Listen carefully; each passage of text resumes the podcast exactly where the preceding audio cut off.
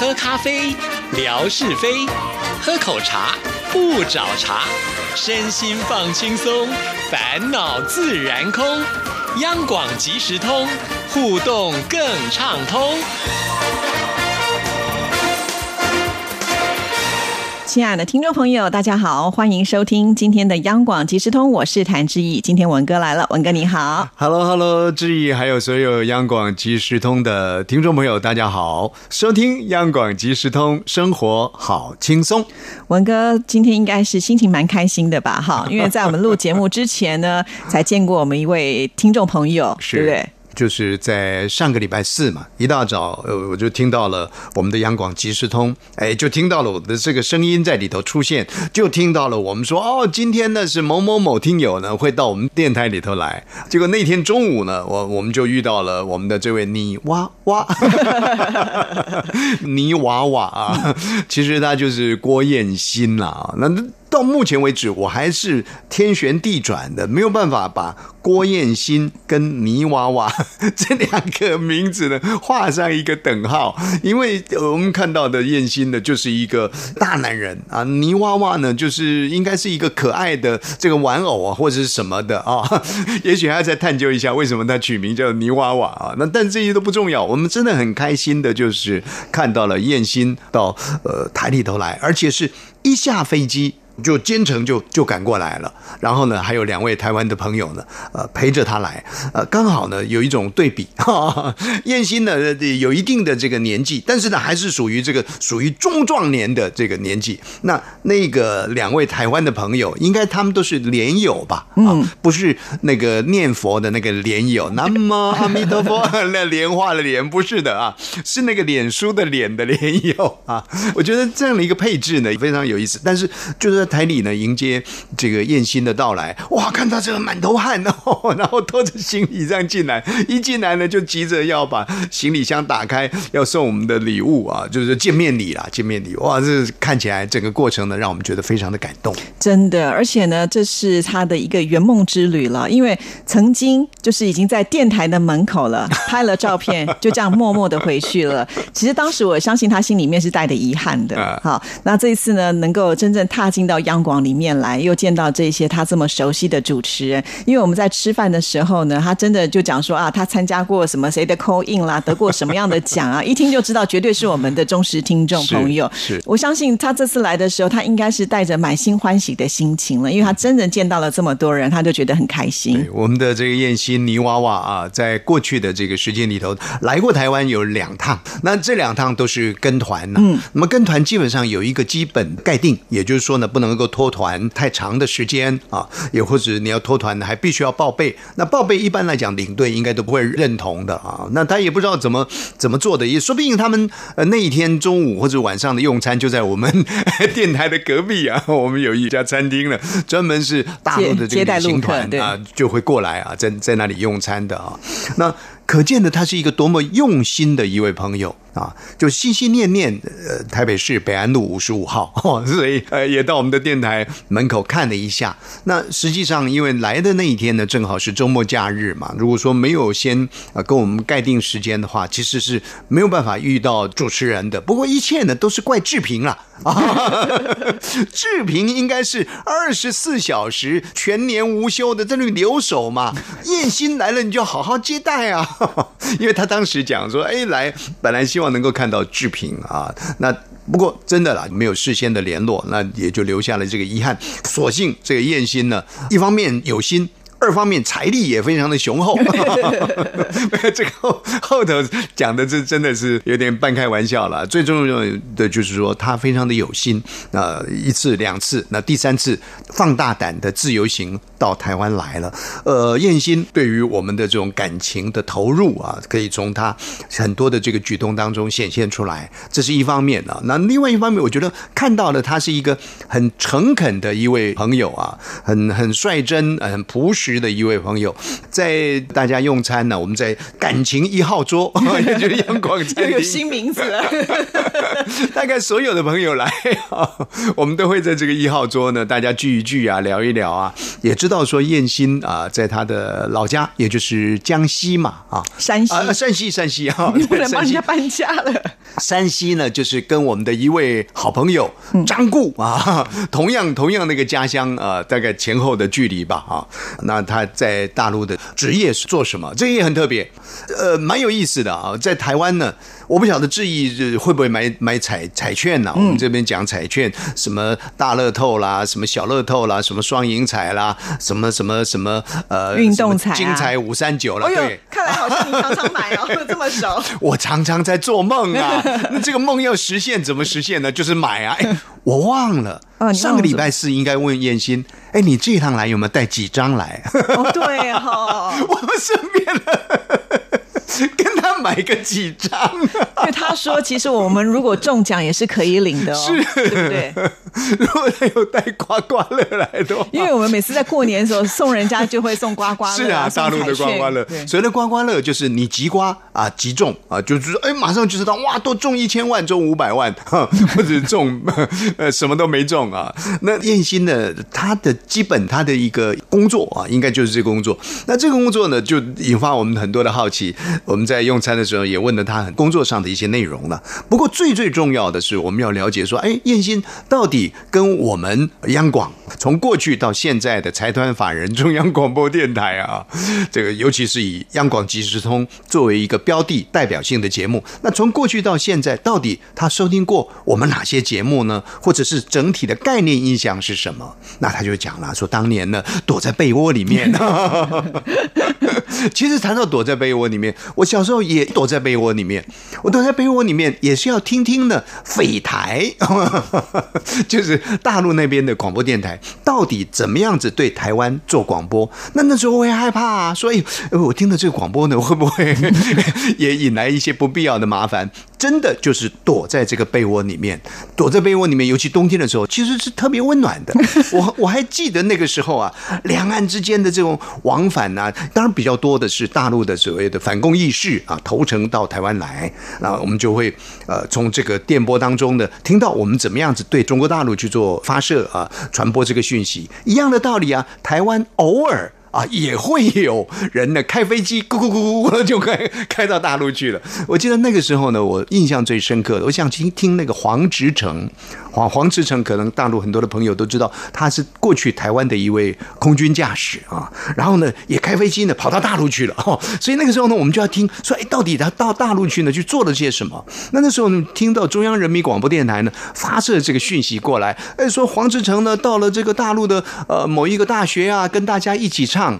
龙的传人啊，你就听听听哦，原来是这样的一个情形。然后呢，你就私底下你会在台湾的呃新闻讯息当中了解到说，哦，黄志成其实当时在台湾的，因为什么样的状况啦啊，也许呢，这个我们慧芳组长没把他管好，就跟慧芳组长起冲突了，所以他就飞过去了。没有，慧芳组长只是一个一个代号了啊。我的意思是在过往两岸对峙的那个年代里，当然相对的，就台湾来说，我们是一个讯息非常开放的，而且相当平衡的啊国度吧啊，在这样的一个范围当中，可是我们确实也很希望能够了解到。对岸是怎么样子来报道台湾的啊？所以在那个比较对峙的年代里面，其实我们也是躲在被窝里面。所以你注定就是要做国际广播的耶。哎哎，说着这个，待会儿我还可以再延伸。不好意思啊，这个我花一些时间了。不过也许啦，各各位说啊，那个已经是夕阳了，甚至于根本就已经沉到海里面去了。这个所谓的短波广播。不过我们非常感谢了，就是说还有这种呃智慧平台，听众朋友还能够从智慧平台呢听到我们的声音。好，这个先放一边去。我们讲的大陆朋友，在过往的那个年代里，坦白讲啊，我们一般就用所谓的铁幕。啊，称呼这个大陆，但我们知道说这些年来呢，大陆在各方面呢，其实是起到了非常非常大的一些变化，这个也是一个事实。不过话又说回来了，对于整体资讯的一个流通，固然是快速的，但是有一些议题的讨论的时候呢，我们可以看得到呢，其实还有一个很大的一个框框呢。框在那个地方，那么大概呢，就是大陆的这些受众呢，也就是在这个框框里面活动，也不敢呢逾越出去这个框框。啊，其实某一方面呢，我我也非常鼓励听众朋友呢，在这个框框里头活动就好了。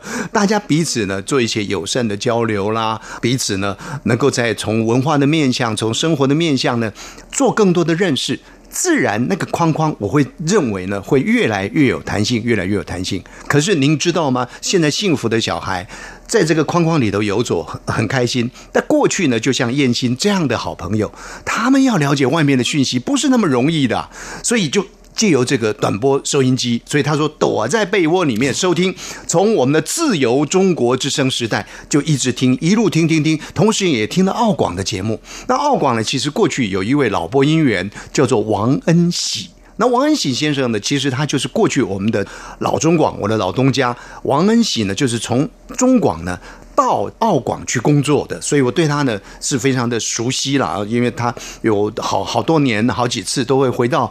过去我们在老中广的时候回来分享他这国际广播的一个心得。不过王安喜先生也过世了。那这个燕西呢很有意思，你看看听自由中国之声，然后听澳广的节目，甚至于呢他还到澳洲去。见了王恩喜先生，而且呢，还在这个主持人王恩喜先生的家里呢，听说还住了半个月。